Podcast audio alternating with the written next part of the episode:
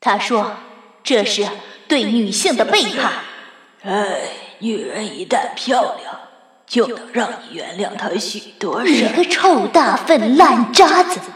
啊呸！你啊，跟斯大林的警察没什么两样。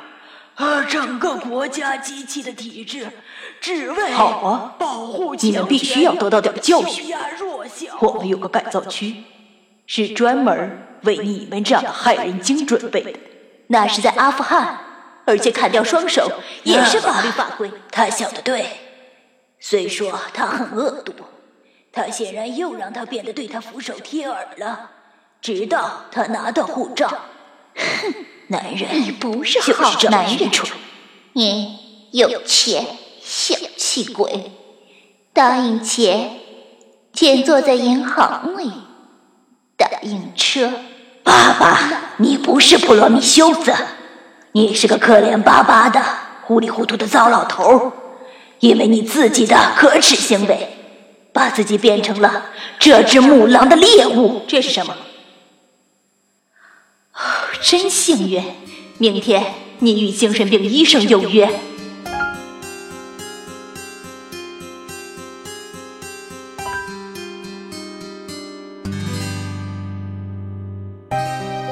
欢迎收听《乌克兰拖拉机简史》，由英国畅销女作家玛丽娜·柳维卡所著，新晋主播云宝全程为您精彩演播。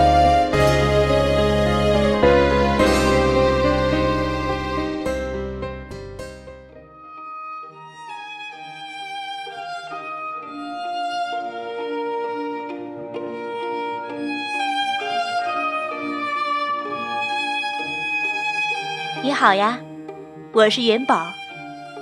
本书作者为这本有意思的小说取了一个很有勇气的书名。当时小说在刚刚出版的时候，将其归在科技类里，还有不少书店把它放在农业用书中。这样一本看似早该被淹没的书，最后。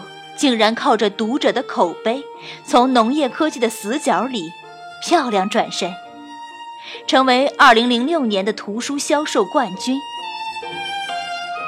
主播也是在一个非常偶然的机会接触到这本小说的，很快就被其中智慧、幽默、充满灵性的对话所吸引。文章一开头，就是一颗。毛茸茸的粉红色手榴炸弹轰然爆炸，而它炸开的是一个时空大裂口。一边是晴空下麦田里的战乱疾苦，另一边是机械文明中的勾心斗角，可谓炸出了一地的鸡毛。本书主人公在收拾这一片狼藉时，却发现了一个。埋藏很深的家族秘密，隐含了一个民族、一个国家百年间的痛楚。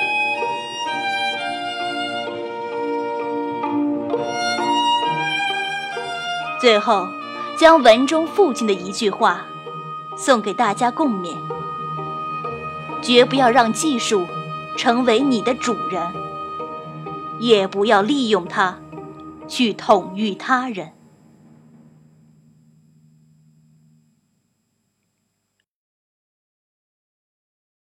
好了，话不多说了，让云宝陪您一起来感受这段独特的听的阅读体验吧。